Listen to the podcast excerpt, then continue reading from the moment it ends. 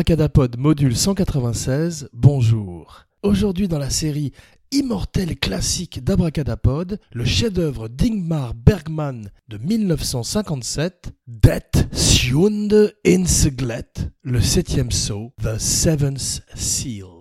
Le Septième Saut, c'est un film écrit et réalisé par Igmar Bergman, un des grands auteurs du septième art, en particulier avec ce film qu'Abracadapod aime énormément et se retrouve souvent dans les listes des plus grands films, celle de Roger Hébert et celle du Vatican qui le recommandait également comme un film de valeur. Le chiffre 7 porte bonheur au cinéma, les sept nains, Seven de David Fincher, les sept mercenaires, les sept salopards, et aujourd'hui le septième saut avec lequel nous allons partir dans la Suède du Moyen Âge, après le Hong Kong des années 60 avec In the Mood for Love et la Grande Dépression des années 30 en Amérique avec Bonnie and Clyde, nous partons aujourd'hui en Suède pour un conte historique épique et fantastique sur la mort, la folie et une réflexion sur plein de thèmes qui peupleront tous les films de Bergman. C'est le 17e film de Bergman, c'est sa première collaboration avec sa muse Max von Sydow. Il ferait 11 films ensemble, mais aujourd'hui, partons au Danemark pendant la peste noire, peste soit d'abracadapod, et découvrons ensemble la genèse d'Igmar Bergman et du septième saut, S-O-T, comme abracadapod. Aujourd'hui, tout commence en Suède en 1918 et tout finit également en Suède en 2007 dans l'île de Faro, une île qui serait euh, importante dans la vie et dans l'œuvre de Bergman. Il y tournerait beaucoup de ses films, il y prendrait résidence et il mourrait à l'âge de 89 ans qui est précisément l'âge que Max von Sydow, qui est encore parmi nous heureusement, a aujourd'hui. Il est encore prolifique aussi. Il a fait Star Wars The Force Awakens ainsi que Game of Thrones pour lequel il a gagné un Emmy et est une des plus grandes figures du cinéma suédois bien sûr, mais mondial également, comme nous allons le voir dans la suite de l'émission. Ernst Ingmar Bergman. Quand on s'appelle Ernst, on ne peut être que destiné à la grandeur, comme le prouve Ernst Lubitsch ou Ernst Stavro Blofeld, le némésis de James Bond. My name is Bond, James Bond. Et Igmar Bergman, le fils d'un homme de clergé suédois, voit le jour dans une Suède très répressive, dans une famille très répressive également, et se tourne très vite vers une vie plus bohémienne en réaction à la rigidité de l'environnement et de l'éducation de son père. Toute sa vie, Bergman s'interrogerait euh, à travers ses films, mais également au quotidien, sur la foi, sur la mort, sur la folie, sur l'au-delà, le film s'appelle Le Septième Sceau en référence à un passage de la Bible et s'inspire énormément de l'iconographie religieuse du Moyen Âge. C'est dans une église que Igmar Bergman a vu le tableau d'un chevalier jouant aux échecs avec la mort. Il s'en inspirerait pour le film, de même qu'il s'inspirait également des films en costume de Kurosawa, dont il est un très grand fan, Kurosawa qui inspirerait Sergio Leone et Arthur Penn pour la violence de Bonnie and Clyde, et qui serait à l'origine de la cinéphilie de grand nombre de très grands metteurs en scène du XXe siècle. Bergman travaille pour le théâtre, il adapte Molière, il adapte Ibsen, Shakespeare, tous les plus grands et passe avec fluidité de la télévision au théâtre à la radio, au cinéma. En 1955, il fait Sourire d'une nuit d'été, Smiles of a Summer Night, qui lui donne une espèce de pré-reconnaissance mondiale et c'est avec ce film qu'il peut tout d'un coup financer un projet qu'il a développé alors qu'il était à l'hôpital pour un ulcère. Il est intéressant de noter que beaucoup de grands films, ou en tout cas de grands scénarios de l'histoire du cinéma, sont nés de maladies ou d'affres du scénariste, comme on a vu avec Dan O'Bannon, le scénariste et producteur de Alien, qui avait eu l'idée de cette gestation monstrueuse d'extraterrestres à l'intérieur de l'estomac de John Hurt, à la suite d'un grave problème gastrique qu'il avait eu, donc Bergman est à l'hôpital et rêve de ce contes et légendes médiévales suédois et de ce chevalier qui affronte la mort aux échecs. En 1957, il fait également Les Fraises sauvages, un de ses plus grands films. En 66 viendrait Persona, puis Cris et chuchotements en 72, ainsi que Scène d'un mariage, Scenes from a Marriage en 1973, puis probablement son dernier grand film en 82 qui est Fanny et Alexandre. Il est même passé brièvement à Hollywood où il a fait avec David Carradine un film qui s'appelle L'œuf du serpent, qu'Abracadapod n'a pas vu, avec également Liv Ullmann qui, après Bibi Anderson qui est dans Le septième saut et qui partagerait la vie de Bergman de 55 à 59, serait une autre de ses muses. Bergman travaille à la manière de John Ford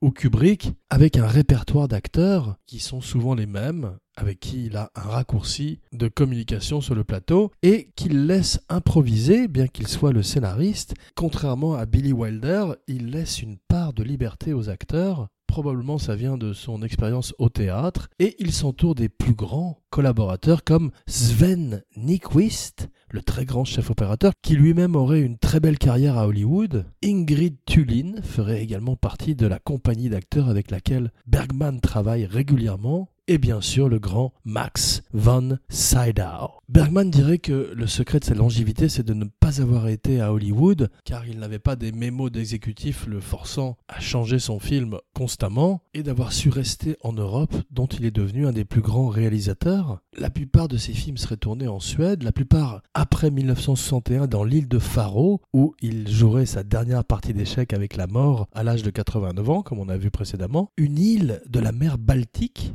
qui est une destination balnéaire réputée en Suède et qui possède apparemment son propre dialecte. Eh oui. Abracadapod a fait son homework. Abracadapod, le podcast sur la magie du cinéma. Please rate, share, review, subscribe sur iTunes, SoundCloud, Stitcher, Twitter, partout où on écoute des podcasts et transmettez la bonne parole d'Abracadapod à tous vos amis chevaliers, bouffons ou ribaudes qui courent la campagne suédoise pour échapper à la peste noire.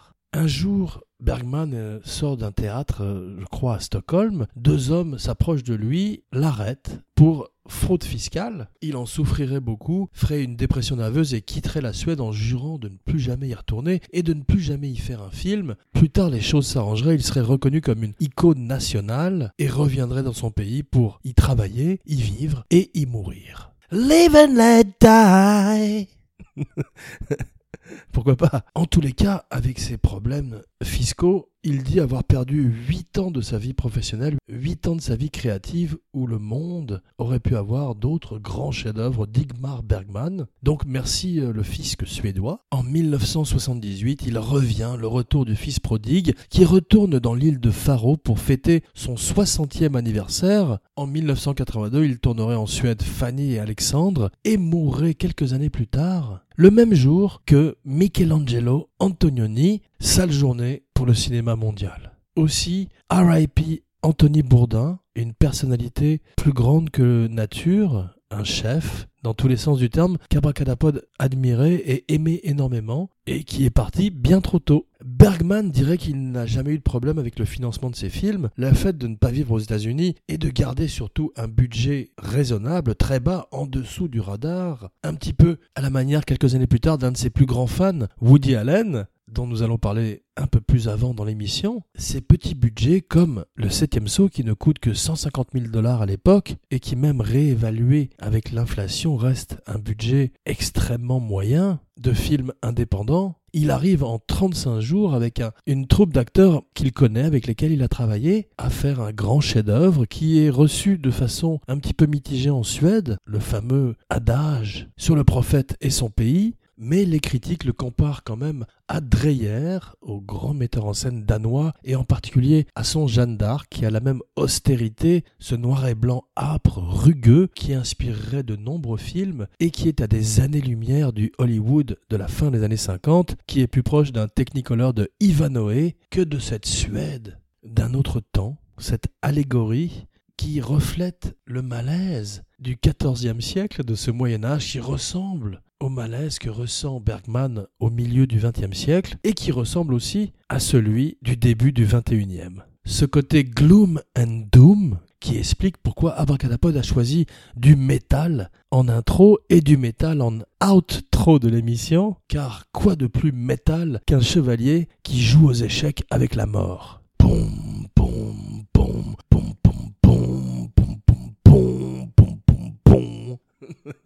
Il faudrait rescorer toute la séquence sans le son, avec juste du doom metal en fond sonore. Bengt Ekeroth est un acteur, un metteur en scène qui travaille avec Bergman, qui réalise la pièce au théâtre et qui joue le rôle de la mort dans le film. Cette scène, tant parodiée dans le cinéma, aussi bien euh, à la télévision que dans les dessins animés, que dans Bill and Ted Bogus Journey ou que dans The Last Action Hero, un film assez raté avec Arnold Schwarzenegger, cette scène est référencée à travers le temps, ainsi que le reste du film. On voit euh, que Woody Allen adore non seulement Bergman dans ses films sérieux, mais également dans ses comédies comme Love and Death, où il réplique justement la danse de mort finale du film, cette scène extraordinaire où les acteurs que nous avons vus partent main dans la main en dansant une gigue avec la mort, scène répliquée dans les Monty Python qui s'inspireraient du film non seulement pour leur sacré Graal, mais également pour le Meaning of Life, où on voit une bande de convives empoisonnés par un saumon euh, partir avec la mort. Woody Allen partirait également avec la mort à la fin de Love and Death en dansant une gigue, ou plus une danse juive d'ailleurs, à la manière de Rabbi Jacob, offrant un autre classique du cinéma. Le film s'ouvre sur un passage de la Bible qui parle du silence de Dieu, ce silence qui terrorise Bergman, le silence du Père, et qui représente cet abandon qu'il ressent à cette période de sa vie. Il dirait que ce film lui redonnerait goût en la vie, lui permettrait de dealer avec la mort qui le paralysait avant le film, et le fait d'avoir abordé de front ces grands thèmes existentialistes lui avait donné tout d'un coup un second souffle. Le film est inspiré d'une pièce de théâtre qui s'appelait Wood Painting, peinture sur bois de 1953, que Bergman avait écrit comme une espèce d'exercice pour les étudiants euh, au théâtre avec lesquels il travaillait à l'époque. Il leur demande d'improviser, il se sert de ces improvisations pour nourrir le texte et à l'arrivée, Wood Painting est très très très similaire avec le septième saut. Wood Painting deviendrait d'abord une espèce de radio play, une pièce de théâtre à la radio dirigée par Bengt Ekeroth, dont nous avons parlé un peu plus tôt.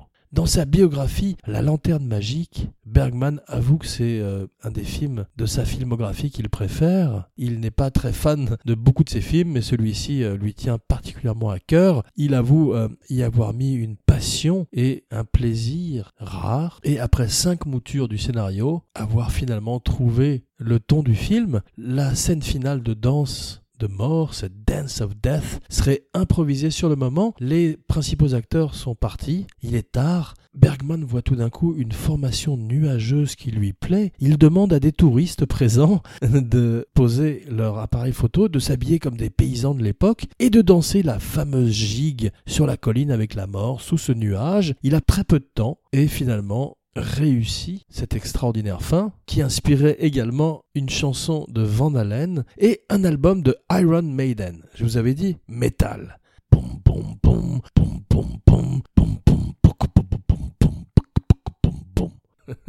De plus en plus faible. Le métal est fatigué. Le film est plus une allégorie qu'un véritable documentaire sur le Moyen Âge. Il est plus réaliste que les films hollywoodiens, mais reste une interprétation bergmanienne d'une époque sur laquelle nous avons peu de témoignages. Dans son radio play, Bergman a l'extraordinaire idée de se servir du silence pour symboliser la mort à chaque fois que le chevalier parle à cet être spectral.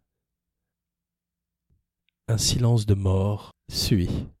Ce chevalier est joué par Max von Sydow. Max von Sydow, le prêtre de l'exorciste, l'assassin des trois jours du Condor qui se spécialiserait par la suite dans des méchants, qu'il fait très bien d'ailleurs, avec cet extraordinaire visage à la Don Quichotte nordique, il deviendrait français plus tard dans sa vie et dirait au Charlie Rose Show que Bergman lui avait promis avant de mourir qu'il le contacterait après sa mort. Quand Charlie Rose demande à Max von Sydow si Bergman a pris contact avec lui, von Sydow répond que oui, mais qu'il préfère ne pas s'étendre sur la question.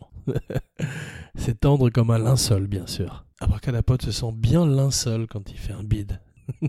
Silence de mort même silence de mort quand le chevalier joue aux échecs avec la mort que quand Abracadapod fait une plaisanterie. En 2009, l'échiquier ainsi que les pièces de l'échiquier se sont vendues pour 145 000 dollars à une vente aux enchères. C'est une des grandes reliques du cinéma comme la luge de Rosebud ou le faucon maltais. Bergman retravaillerait avec les mêmes acteurs pour son film suivant et la recommandation de la semaine, Le Magicien de 1958. Abracadapod espère vous retrouver dans quelques jours pour une spéciale Incredibles 2 et peut-être une spéciale La Strada avant qu'Abracadapod ne s'envole pour l'Asie pour un voyage initiatique dans les montagnes tibétaines où Abracadapod reviendra plein d'histoires et d'anecdotes sur la magie du cinéma. Jean Weber, signing off.